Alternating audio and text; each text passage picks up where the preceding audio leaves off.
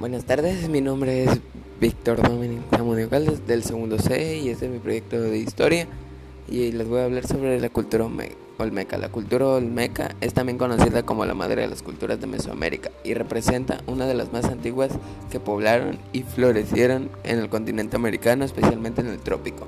Una de sus majestuosas obras son las cabezas colosales que representaban los retratos de quienes gobernaban los trópicos en lo que ahora son los estados de Veracruz, Tabasco, Oaxaca y Chiapas en.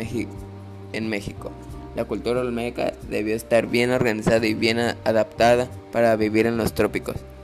Sabemos que algunas de las casas colosales de, de unas 40 toneladas de peso en ocasiones tuvieron que ser transportadas cuesta arriba a distancias de hasta 60 kilómetros. Muchos se preguntarán cómo lo lograron. Algunos experimentos realizados, como el de Bongo en Francia, para levantar y jalar un bloque de 32 toneladas por una distancia de 40 metros necesitaron de aproximadamente 250 hombres. Otro experimento realizado en Nias, en Indonesia, requerido de, de asistencia de 325 hombres para mover cuesta arriba un monumento de 9 toneladas por una distancia de 4 kilómetros, con un promedio de kilómetro por día.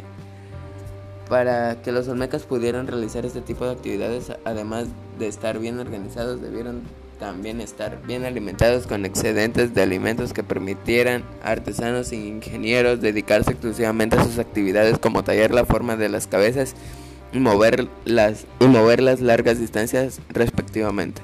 ¿Qué comían? ¿Cuáles eran sus fuentes de alimento? ¿Cuáles eran esos excedentes de alimento? Aunque desconocemos gran parte de sus, sus formas de subsistencia, sabemos que por el año 1400 a 1250 a.C. los olmecas ya utilizaban el maíz, pero no representaban una parte significativa de su dieta. Por otra parte, eran sedentarios. Por,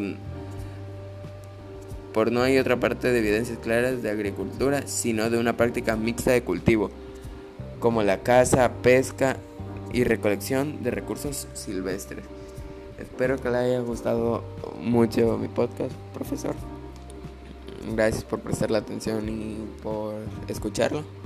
Espero que le agrade. Muchas gracias.